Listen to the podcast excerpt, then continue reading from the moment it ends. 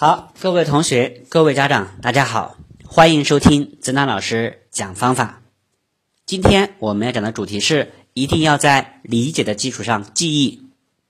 在一次早自习课上，一位同学沮沮丧的对我说：“他说老师啊，这篇古文我背了不下二十遍，可为什么还是背不下来？”当时我是这样回答他的：“先别管背了多少遍，你先告诉我这篇古文的意思，你了解了吗？”他木然地摇摇头，表示不懂。在学习过程中，同学们经常有许多知识应该记住，但却没有记住，其原因恰恰在于此。理解是记忆的第一步，是记忆的基础和前提。在理解的基础上进行记忆，要比死记硬背的效果好得多。理解了再记。意味着把新的知识经验纳入已有的知识系统中，既把新旧知识建立起了一个新系统，从而能够触类旁通。正因为如此，格言才说：“若要记得，必先懂得。”为了验证理解记忆是否要优越于机械记忆，我曾做过这样一个实验：把班上的学生分为两组，让他们同时实际。一首诗，那么要求甲组同学机械记忆，要求乙组同学首先分析全诗的思想内容和写作方法，再进行记忆。隔一段时间后观测，结果甲甲组的学生较之乙组学生的记忆效率要低得很多。很显然，理解记忆比机械记忆效果好得多。关于此。我还想到一个关于无产阶级革命家列宁的故事。这个故事是这样的：有一次，列宁去一个远离莫斯科的城市观察工作，在火车上，列宁带了好几本厚厚的书，并专心致志的看着。这时，坐在列宁对面的一位同志问道：“这么多书，你看完之后记得住吗？”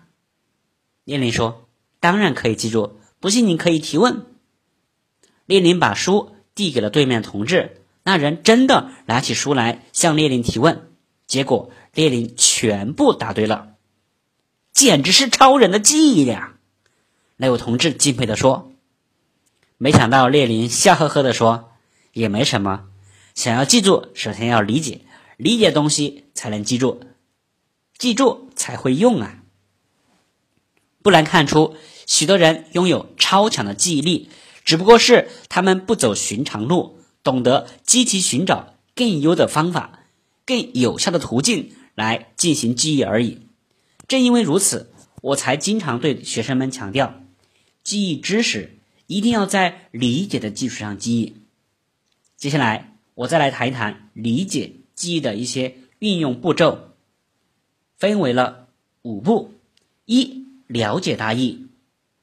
当你记忆某个知识的时候，首先要弄清它的大致内容。拿读书来说，首先要通读或者浏览一遍。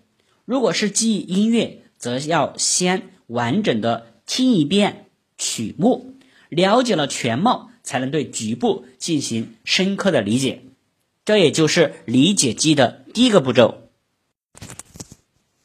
第二，局部分析，对某知识。有了大致了解后，就要逐步分析。比如，对一篇论文，要弄清它的论点论据，根据结构分成若干段落，找出主要意思，也就是找出信息点，然后加以认真分析思考。第三，寻找关键，也就是韩愈在他的《进学解》中所说：“提要勾选，找到文章的要点。”关键和难点，并弄明白，牢牢记住。只有在此基础上，才能理解和记忆其比较次要或者从属的内容。正是万山磅礴，必有主峰；龙滚九章，干彻一岭。四，融会贯通，就是要将所理解和记住的各个局部知识。联系起来，反复思考，全面理解，这样给你有利于加深记忆。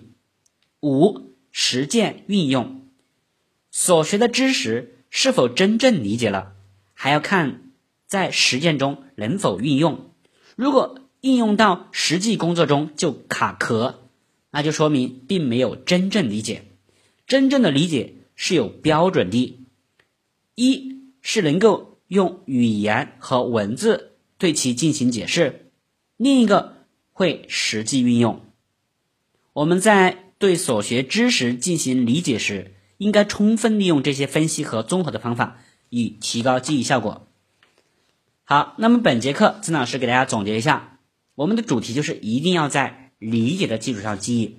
具体呢有五个步骤：一、了解大意；二、局部分析；三、寻找关键；四、融会贯通；五、实践应用。祝愿同学们都能取得好成绩，加油！